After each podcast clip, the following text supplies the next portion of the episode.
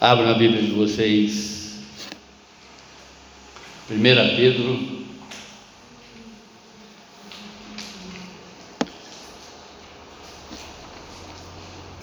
Primeira Pedro, capítulo 2.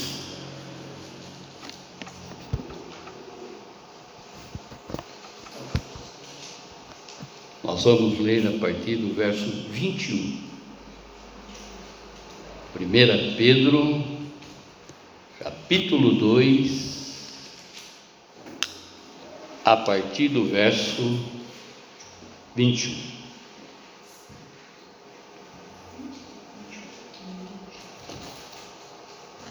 Para isso fostes chamado, pois Cristo também sofreu por vós, deixando-vos exemplo para que sigais os seus passos ele não cometeu pecado, nem engano algum foi achado na sua boca. Ao ser insultado, não retribuía o insulto. Quando sofria, não ameaçava, mas entregava-se àquele que julga com justiça. E ele mesmo levou os nossos pecados em seu corpo sobre o madeiro, para que, mortos para os pecados, pudéssemos viver para a justiça pelas suas feridas fostes sarados. Porque viveis como ovelhas desgarradas, mas agora retornastes ao pastor e bispo da vossa alma. Amém, irmãos? Feche seus olhos, abaixe a sua fronte. Vamos falar com Deus. Vamos pedir para que esse Espírito Santo auxiliador, esse Espírito Santo conselheiro, esse Espírito Santo professor, nos ensine tudo, tudo, tudo que nós necessitamos saber a respeito desta pregação do apóstolo Pedro, para que realmente nós possamos ter essa compreensão e aplicar isso como uma revelação para nossas vidas e olharmos sempre para esses acontecimentos sobre qualquer circunstância na nossa vida, porque nós sabemos que nós não estamos sós, nós temos a Cristo Jesus, este que veio para sofrer no nosso lugar. Conforme hoje, neste dia, nós estamos também celebrando a Santa Ceia.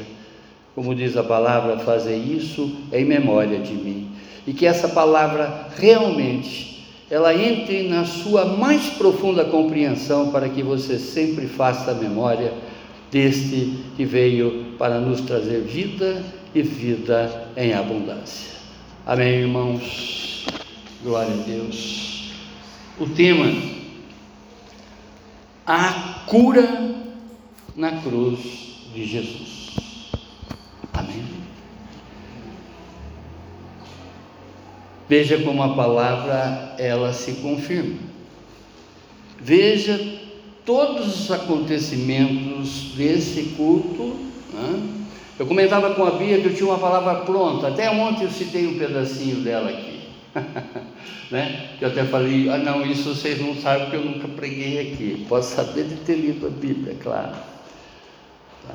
Mas não de ter ouvido a pregação. Estava pronto, está pronto. E Deus colocou exatamente, virou a página, né? como se fosse, né? não é essa hoje, é essa que eu quero que você fale. E já confirmando que a palavra cura, ela está totalmente relacionada com esse culto. Eu creio que, como a palavra não volta vazia, ela tem um lugar específico para ser alcançada em um de nós, ou podemos dizer a todos nós, porque verdadeiramente, né? Nós necessitamos de cura, seja ela física, seja ela mental e seja ela espiritual. Amém, irmãos? Então, a cura na cruz de Jesus.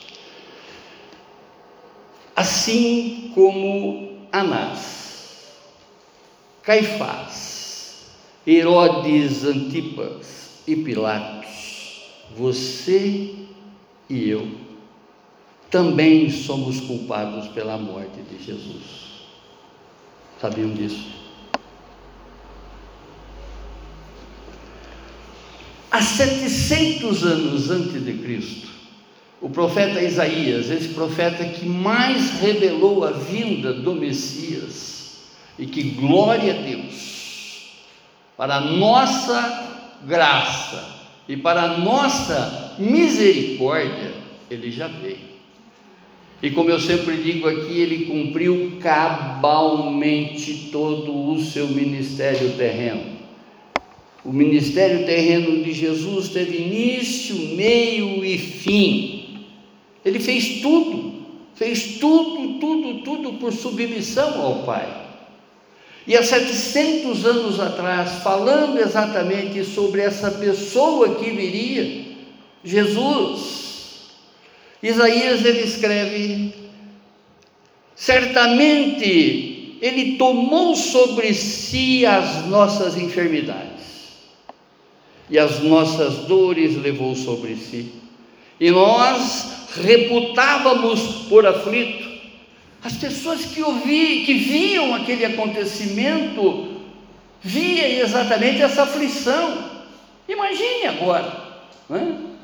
Ainda que está sendo aqui colocada uma profecia, mas Isaías ele é, é, rico na sua fala, na sua escrita, porque ele detalha exatamente até o posicionamento que nós poderíamos ter tido nessa visão, ou desta visão. Amém? Ferido por Deus e oprimido, mas ele foi traspassado, em outras palavras, transpassado, ferido pelas nossas transgressões e moído pelas nossas iniquidades. O castigo que nos traz a paz estava sobre ele, e pelas suas pisaduras fomos sarados. Todos nós andávamos desgarrados como ovelhas, cada um se desviava pelo seu caminho. Mas o Senhor fez cair sobre ele a iniquidade de todos nós. Os nossos pecados estavam sobre ele. Isaías 53, versos 4 e 5. Na cruz, irmãos, ele foi transpassado, que significa que ele foi furado de lado a lado.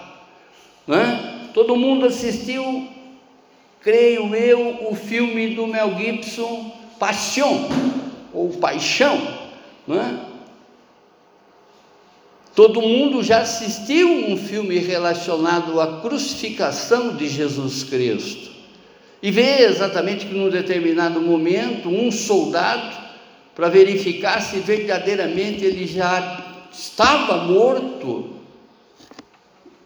Pega a sua lança e fura ele de lado a lado. Então na cruz ele foi transpassado. Na cruz as suas mãos e os seus pés foram atravessados por prego a nosso favor. Há um, há um, escritor é, cristão Max Lucado, que ele escreve que o que sustentou Cristo na cruz não foi os pregos, mas sim o amor que ele tinha, que ele tem por mim e por vocês. Na cruz, Jesus foi pisado, esmagado pelo peso do seu fardo, ou do nosso fardo. Fardo este que são os nossos pecados que caíram sobre ele. Imagine agora, todos os pecados que você cometeu estavam sobre Jesus, até aqui. Na cruz, o castigo colocado sobre ele nos traz a paz. E em suas pisaduras somos sarados. Irmãos, é importante nós analisarmos a palavra na sua mais sublime interpretação. Nós temos que compreender verdadeiramente o que a Bíblia diz, o que ela revela para cada um de nós, buscando cada vez mais ter conhecimento, ter discernimento, para que nós não confundimos uma situação com relação à outra. E é importante nós deixarmos isso claro para cada um de vocês, porque é uma promessa de cura das enfermidades, mas não necessariamente só física do crente. Percebe? Quantas pessoas que hoje estão adentrando dentro de igrejas que promovem milagre, cura, libertação, entram e acontece verdadeiramente esses milagres de cura e libertação dessas vidas. Mas se essa pessoa que foi curada, que foi, digamos, libertada nessa ocasião, se ela não se cuidar, se ela não buscar exatamente um crescimento espiritual, essa cura física pode até matar ela, ainda, e dessa vez eternamente. Porque quando eu bato no meu peito achando que eu mereço alguma coisa, eu estou me perdendo. Percebe, irmãos? Nós temos que dar graça, nós temos que olhar exatamente pelo amor de Deus e pela sua misericórdia e contemplar, porque é, é a única razão de ainda não termos sido consumidos.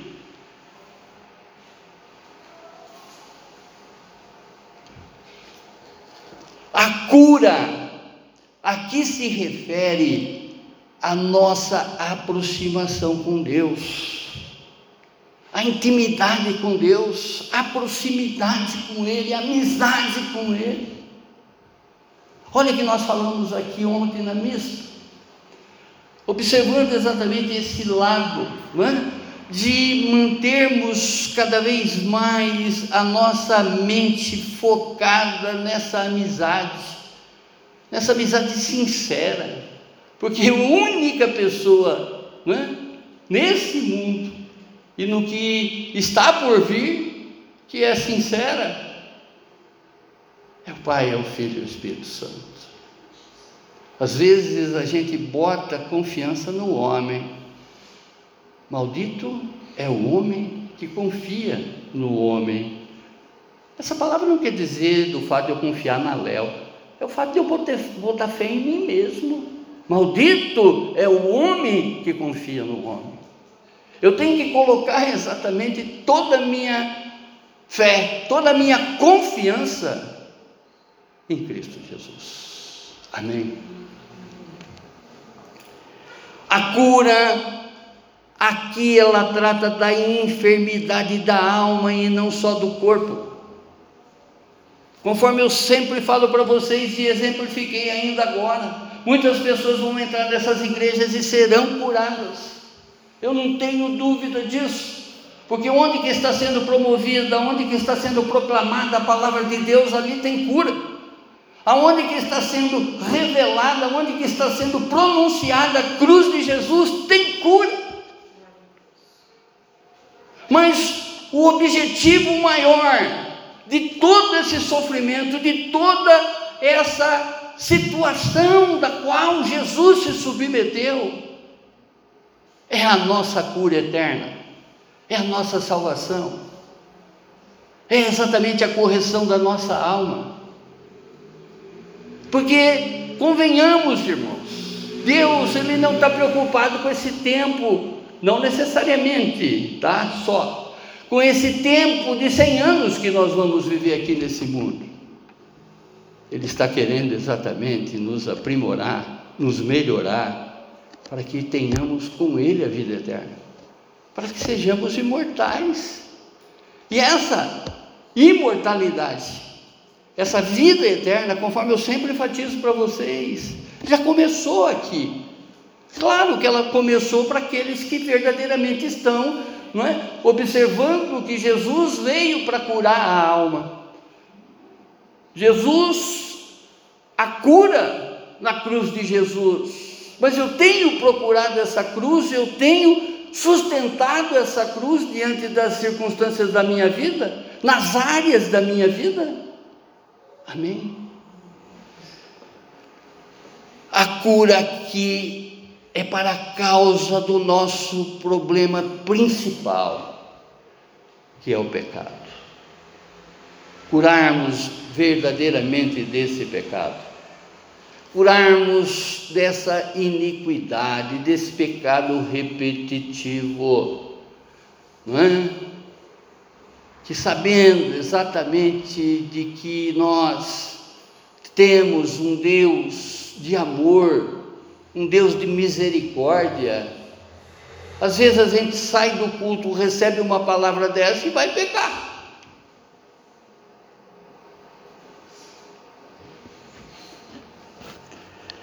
A cura aqui é aquela que nos liberta e nos converte. Conversão é mudança de direção. É fazer exatamente um giro de 180 graus. Se ontem eu estava caminhando como ovelha desgarrada nesse mundo hostil, se ontem eu andava aqui nas trevas, Hoje, através do bispo da minha alma, eu ando na maravilhosa luz. Percebe, irmãos? Ele veio exatamente com esse objetivo. Ele quer exatamente que tenhamos essa vida e essa vida em abundância do lado dele e eternamente. Amém? Que já começou aqui. Sempre friso isso. Oh glorioso Deus! A cura aqui só é cumprida no reconhecimento de Jesus e na sua cruz. Essa profecia foi feita há 2.700 anos atrás, mas glória a Deus, mais uma vez, já se cumpriu. Jesus nasceu, Jesus viveu, Jesus padeceu por nós foi crucificado, morreu e ressuscitou por nós. E como diz a palavra, a maior certeza que nós devemos ter no nosso coração é que Ele já está voltando. E é importante que quando Ele voltar, nós estejamos exatamente, não é, rendido a Ele, rendido à Sua palavra, porque assim nós viveremos a eternidade com Ele. Qual o objetivo, ou melhor, o objetivo principal dele quando ele voltar é reunir a sua igreja, independente de placas que estão aí fora, é uma só que vai com ele. É a igreja verdadeira, é a igreja submissa, é a igreja que verdadeiramente cumpre a sua palavra, porque aquele que permanece em mim, eu estarei nele. O ramo que em mim estiver ligado, dará fruto eu vou fazer com que ele frutifique. Amém. O contexto, como nós podemos observar, que é o apóstolo Pedro que relata que devemos ser como Cristo Jesus. Ele, Pedro, havia aprendido de Jesus e conviveu com Jesus.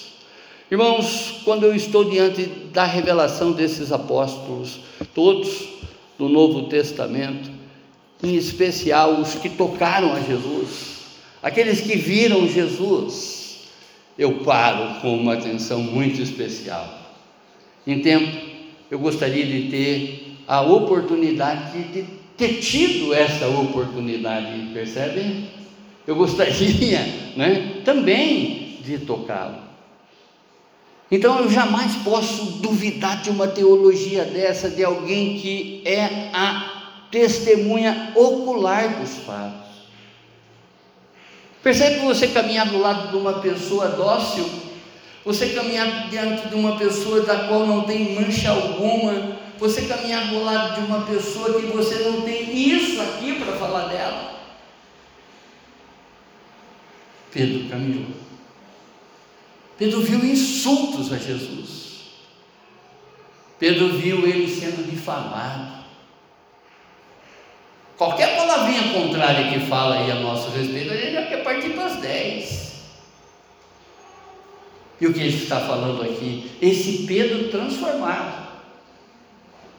Quando Jesus botou os olhos em Pedro e disse: A partir de hoje você vai chamar Cefas, que significa pedra, e através dessa pedra eu vou edificar a minha igreja. Jesus estava falando exatamente de uma pessoa que precisaria ser transformada em todos os aspectos. Pedrão, né? Era impossível, era responder de imediato às questões. Mas ele foi transformado. Assim como muitas pessoas são transformadas quando encontram Cristo Jesus. Amém. Pedro havia aprendido de Jesus, ele conviveu com Jesus. Assim como nós, Pedro também andava nesse caminho, neste mundo desvirtuado, como uma ovelha desgarrada.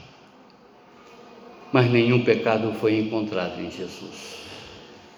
A diferença entre Cristo e nós é que nós somos pecadores, Jesus nunca foi. Quando eu olho essa passagem, eu vejo exatamente Pedro sentado, às vezes, observando a reação de Cristo Jesus.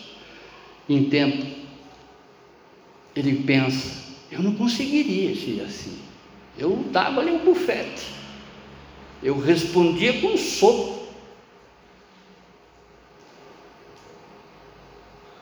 Mas Deus vai nos transformando à medida que nós vamos aprendendo dele, à medida que nós vamos contemplando essa boa notícia, esse evangelho, ele vai tomando proporção na nossa vida. Nós não estamos vendo, mas algo está transformando dentro de nós. Agora, por exemplo. Porque o Espírito fala. O Espírito fala para a igreja. E quando nós estamos envolvidos com a palavra de Deus, é o Espírito entregando para vocês essa palavra, e não necessariamente o pastor. Amém, irmãos? Oh glorioso Deus! Pedro, nesses versos, ele relata o porquê de termos sido chamados. E ao estudarmos estes versos, encontraremos várias afirmações para atendermos a esse chamado e seguirmos os passos de Jesus. Eu sempre digo a vocês, e isso é a, a, a coisa mais óbvia: você não está aqui por um acaso, você não caiu aqui de paraquedas, você não foi trazido aqui por um convite humano, você foi trazido aqui pela força do Espírito Santo porque Ele é o regente.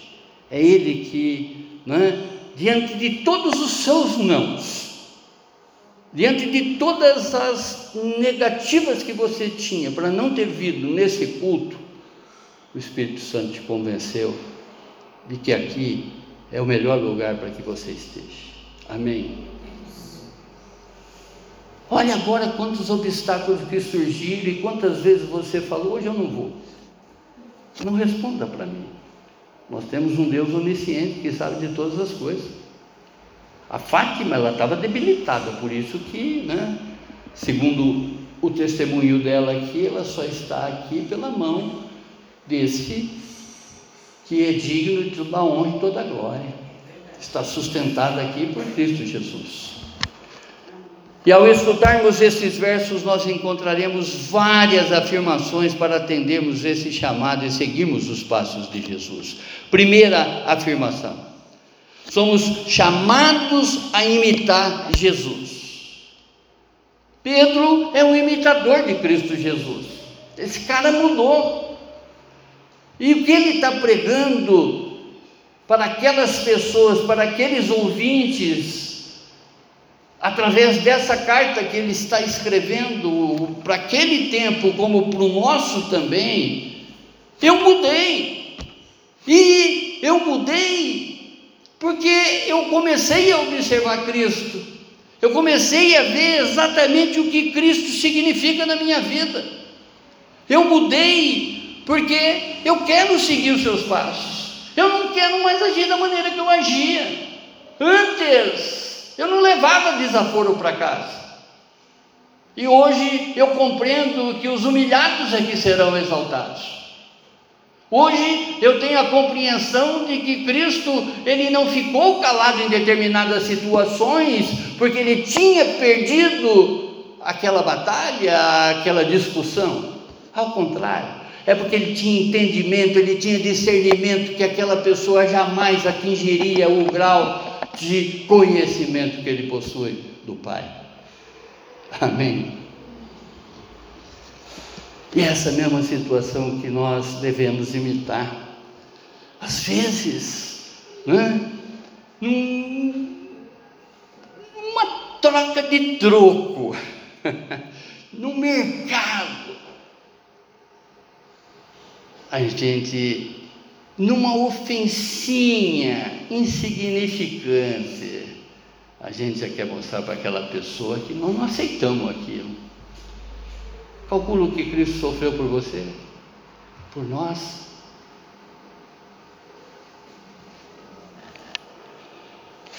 João, no capítulo 8, verso 12, diz: Jesus falando, as falas do Senhor Jesus, e João escrevendo: Eu sou a luz do mundo.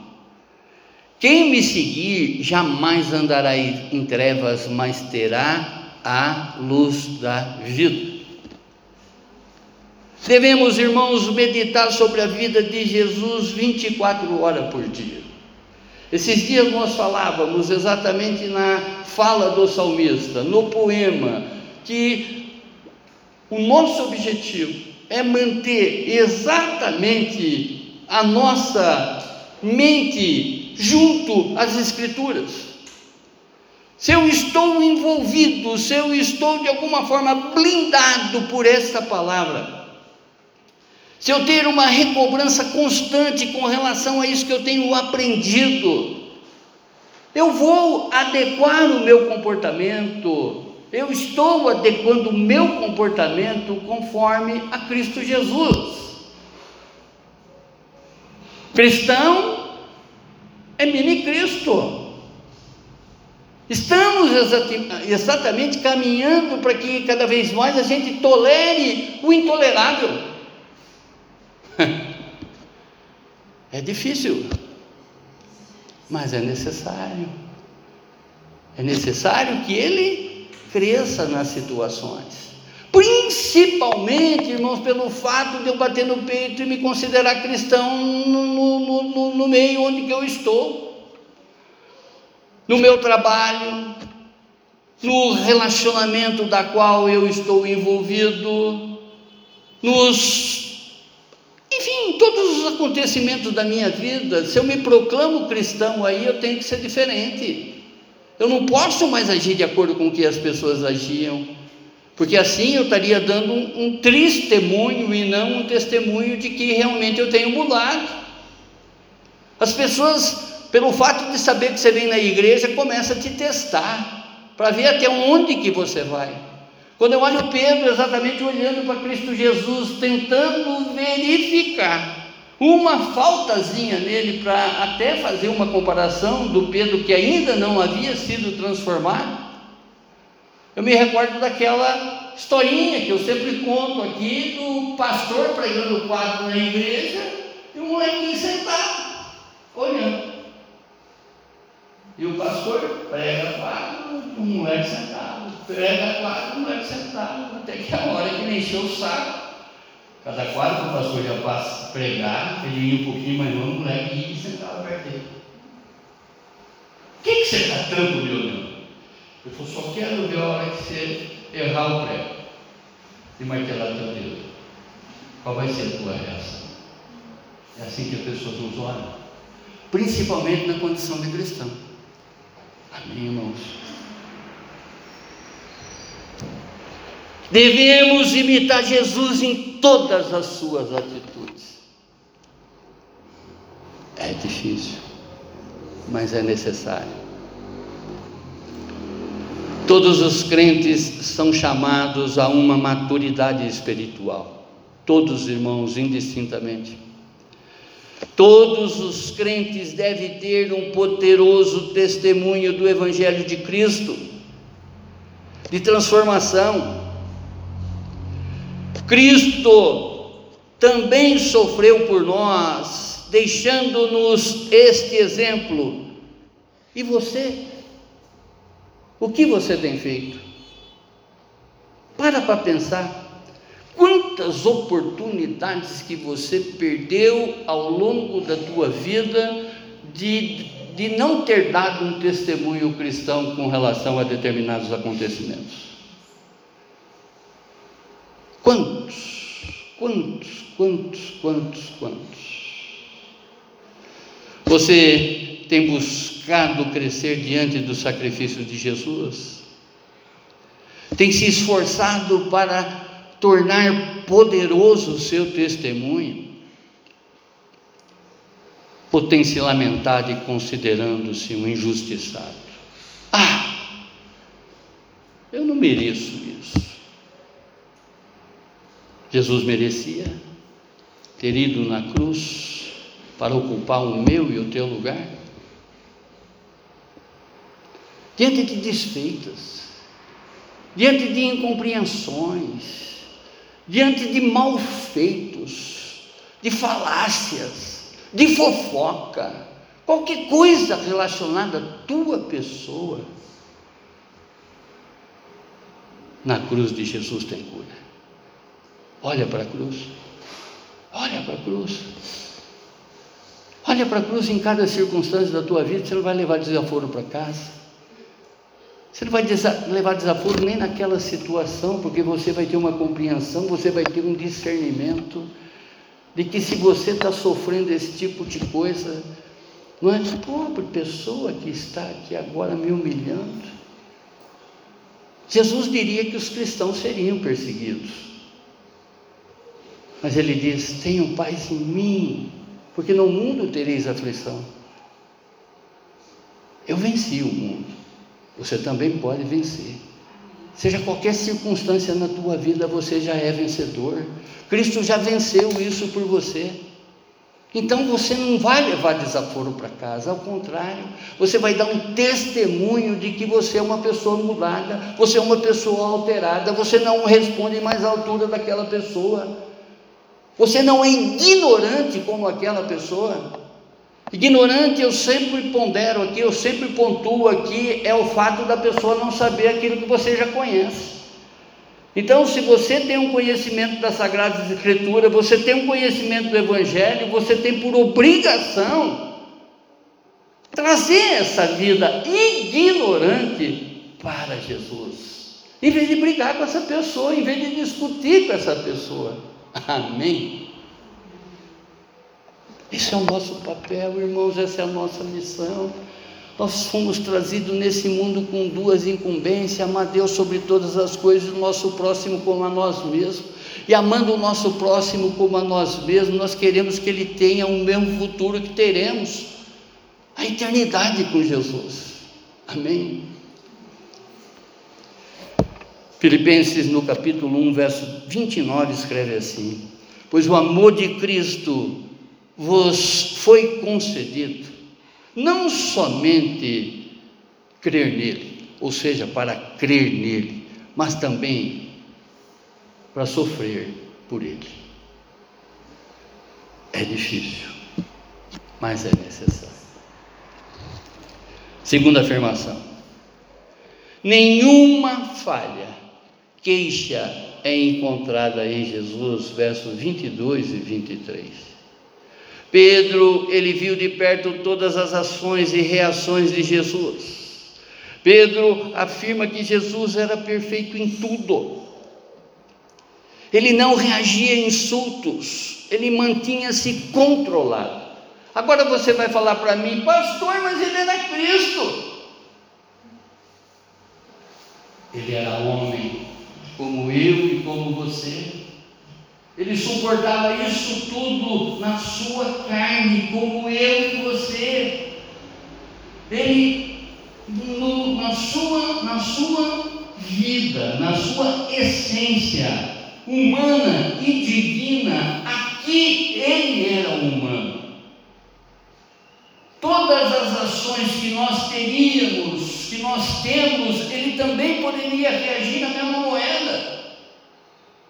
Ele sentia Ele sentia quando ele estava sendo menosprezado.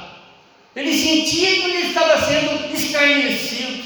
Quando as pessoas estavam falando mal dele pelas costas ou até confrontando ele diretamente. Percebe você andar nesse mundo, em todos os lugares que você for, você tem uma sabatina a ser respondido? Você ser examinado de cima a baixo, as pessoas querendo buscar exatamente as suas faltas? A mim não, porque de repente, se olhar para mim, já vai ver que eu sou falho. Mas ele era perfeito em tudo, ainda sendo humano. Se Jesus ele fosse espírito naquele instante, ele não sentiria absolutamente nada, como também não sentiria nada na cruz. Mas ele sentiu dor, ele sentiu desfeita, ele sentiu cusparadas. Tudo que foi feito com relação a Ele que estava direcionado a mim e a você, Ele sentiu. Se Ele for capaz, se Ele foi perseguido, e conforme Ele mesmo diz, vocês serão perseguidos por me seguirem, Ele suportou. Ele teve aflições e suportou. E nós também deveremos suportar para imitar a Ele.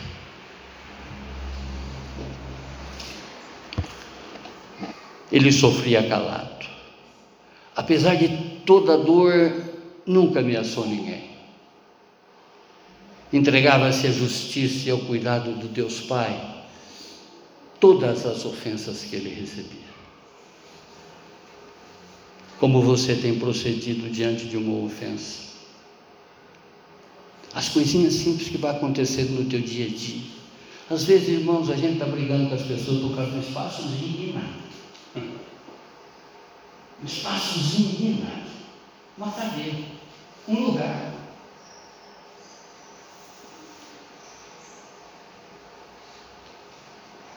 Um atravessamento no trânsito.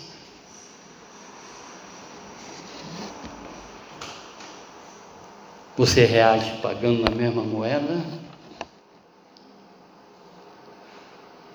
Ou você perdoa aquela pessoa e entrega ao Pai? Pai, acabei de sofrer essa desfensa. Eu não quero responder à altura dessa pessoa ignorante. Não xingando a pessoa, mais uma vez, mostrando exatamente que ela ignora o Evangelho, essas boas notícias que a você já foi declarado. Ela não tem o conhecimento de Cristo conforme você tem. Ela não sabe que Cristo suportou por mim e por ela até. Ela não sabe disso, mas você sabe.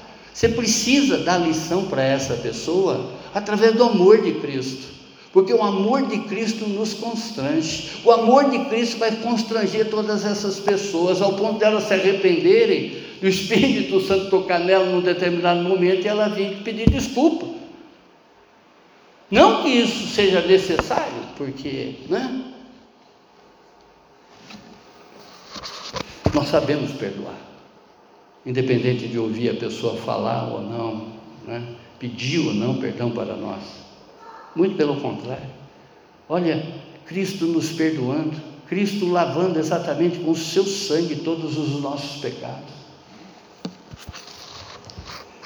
A justiça verdadeira só é encontrada em nosso Deus e Pai. Ele é um Deus que ele não julga um caso isolado, ele julga toda a causa da nossa existência. Sabendo disso, irmãos, é que nós temos que nos melhorar a cada situação. Falávamos aqui ontem na IN que isso que soa como revelação para vocês, com, com, com uma das interpretações de arrependimento. Uma vez que eu estou me colocando diante de Deus arrependido, só o fato de eu me arrepender já é uma reverência a Ele porque eu estou compreendendo a sua verdade, essa verdade que está me transformando, essa verdade que está me modificando. Só o fato de me arrepender, eu já estou reverenciando a esse Deus, eu já estou prestando louvor e adoração a Ele, porque eu compreendo exatamente que a minha atitude ela tem que ser mudada em todas as áreas da minha vida. Eu sei exatamente aquilo que eu preciso mudar para ser melhor para mim e especialmente para o meu Deus e Pai. Ele sabe exatamente das nossas limitações. Por isso que nós temos que pedir força, nós temos que pedir motivação para que verdadeiramente a gente se transforme e não de aparência. Sabendo exatamente que esse Deus conhece o nosso interior, Ele sabe tudo de nós. Ele sabe exatamente quando estamos de hipocrisia, quando nós estamos de mentira, quando nós estamos de falácia, ou seja, da boca para fora. O que eu tenho que mostrar para esse Deus é verdadeiramente o meu ser totalmente nu diante dele, porque é assim que ele me enxerga. Amém.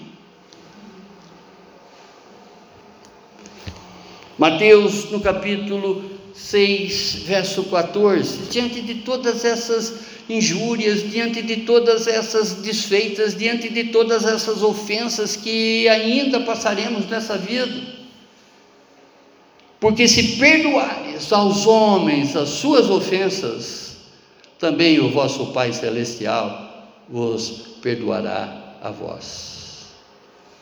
Isso aqui é um dos versos da oração do Pai Nosso. Terceira afirmação. Fomos sarados pela morte de cruz de Jesus, verso 24. Pedro, citando exatamente Isaías, no quarto cântico do servo, ele relata que o servo intercede por outros, suportando as punições e aflições por de, as deles, as aflições deles. Na cruz, Jesus levou todos os nossos pecados. Na cruz, Jesus substituiu a nossa culpa. Na cruz, Jesus quita a nossa dívida. Jesus, ele quebra todos os grilhões, todas as algemas dos pecados que nos aprisionavam antes, livrando-nos de toda imoralidade sexual, livrando-nos de todas as espécies de vício, vício da droga, do fumo, vício do álcool, vício de jogos compulsivos, enfim, todo tipo de vício. Ele faz exatamente com que tenhamos cada vez mais a compreensão de que devemos ser como Jesus é. Devemos agir como Jesus agia diante das circunstâncias, todas, irmãos, todas. Então ele vai trabalhando exatamente, não é? Todas as áreas da nossa vida vai sendo feita uma transformação na nossa vida, como pedra bruta que Pedro chegou e que Jesus bateu o olho nele. Simão, a partir de hoje você vai ser Cefas ao longo dos anos, ao longo desse seminário que Jesus promoveu com Pedro dioturnamente, durante três anos, ele lapidou essa pessoa que escreve e fala para que realmente sejamos igual a Cristo. Porque ele é. Ele conseguiu chegar exatamente nesse nível de tolerância, nesse nível de compreensão, através da revelação do Espírito Santo. Amém como pedra bruta, ainda Deus está nos moldando, Deus está né, nos lapidando. A palavra diz que, como vasos na mão do oleiro, nós estamos sendo moldados, nós estamos sendo trabalhados, para que realmente as pessoas olhem em nós e vejam que vaso lindo. Que vejam em nós e vejam refletida as atitudes de Cristo Jesus, que olhem em nós e vejam nesse vaso as atitudes refletidas de Cristo Jesus. Contemple Cristo Jesus nas suas atitudes. Amém.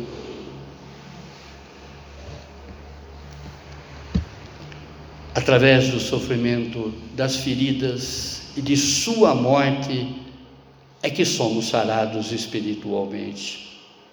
Deus busca a nossa verdadeira conversão.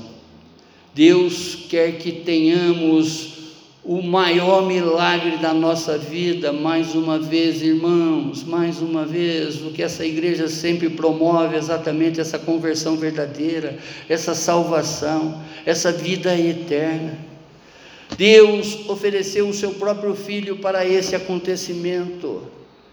Deus amou tanto o mundo Amou o mundo de tal maneira que deu o seu único filho, o seu unigênito, para que todo aquele que nele crê não pereça, mas tenha vida eterna.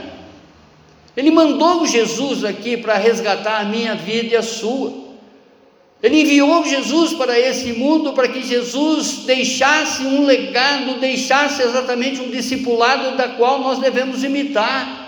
Ele trouxe exatamente a esperança para que todos nós, uma vez que conhecemos essa verdade, jamais caminharemos nesse mundo desesperançado, jamais teremos depressões, jamais teremos ansiedade, porque Ele já revelou, Ele já deixou tudo para cada um de nós. Amém. E a quarta afirmação? Pertencemos no rebanho de Jesus, verso 25. Deus é o pastor da nossa alma. Como eu medito nesse verso, irmãos, como eu medito nesse verso, que Jesus é o bispo da nossa alma, é Ele exatamente ensinando o nosso comportamento, é Ele ensinando verdadeiramente tudo aquilo que Ele aprendeu de Deus e transferindo para cada um de nós através do Seu Espírito Santo, esse Deus presente, esse Deus que é a sombra à nossa direita, que jamais nos abandona sob qualquer circunstância. Deus, com o seu amor, Ele cuida de nós.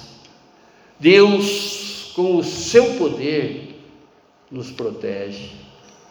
Deus, com sua sabedoria, nos guia, dirige o nosso caminho.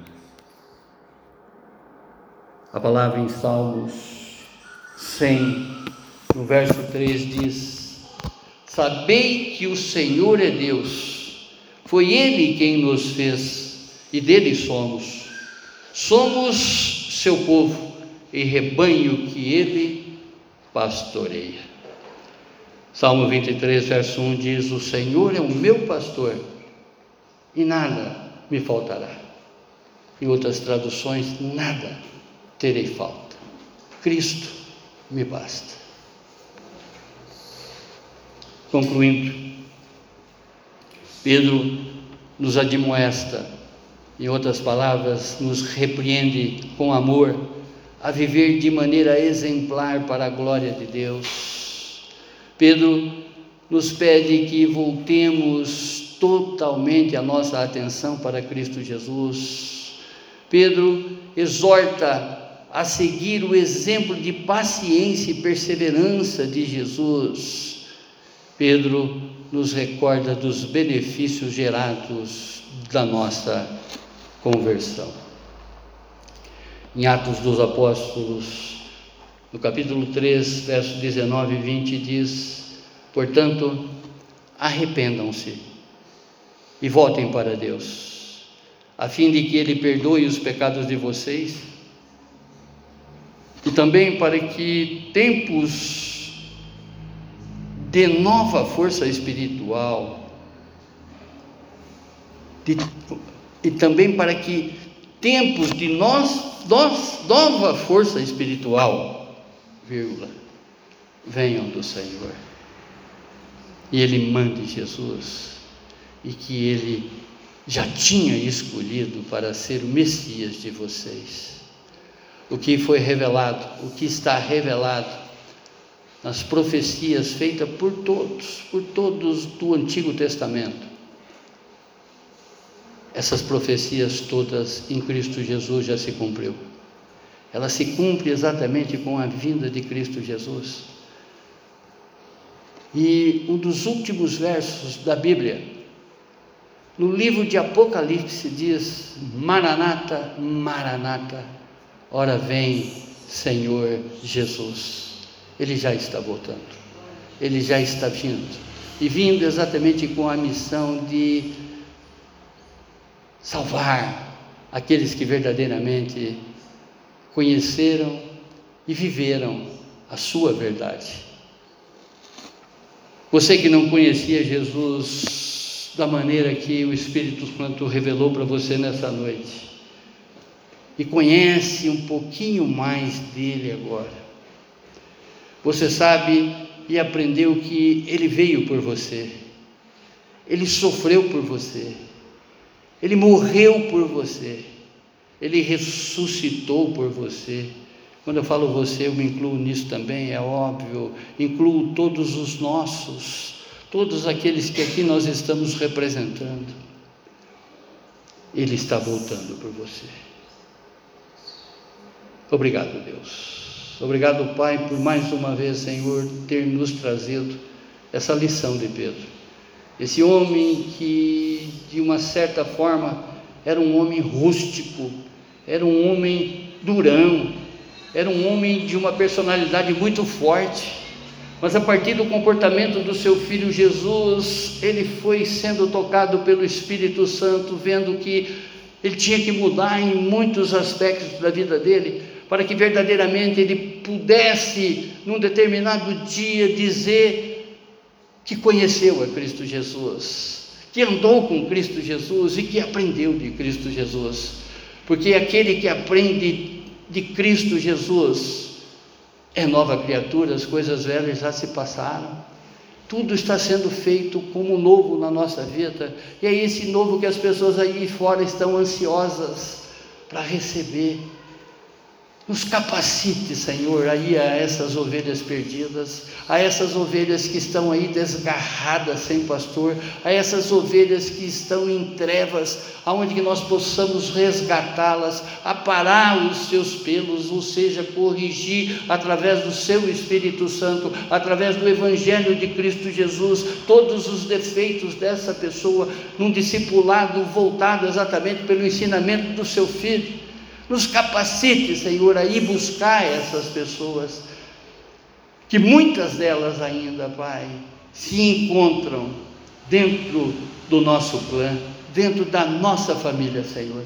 Nos dê essa capacidade, Senhor, que o Seu Espírito Santo, conselheiro, revelador, já esteja agora, Pai, derrubando as escamas dos olhos destes, Pai, para que eles possam contemplar o Senhor, digno de toda honra e toda glória, o Senhor que veio para a minha vida, para a vida dos meus irmãos e para a vida de todos os nossos, Pai.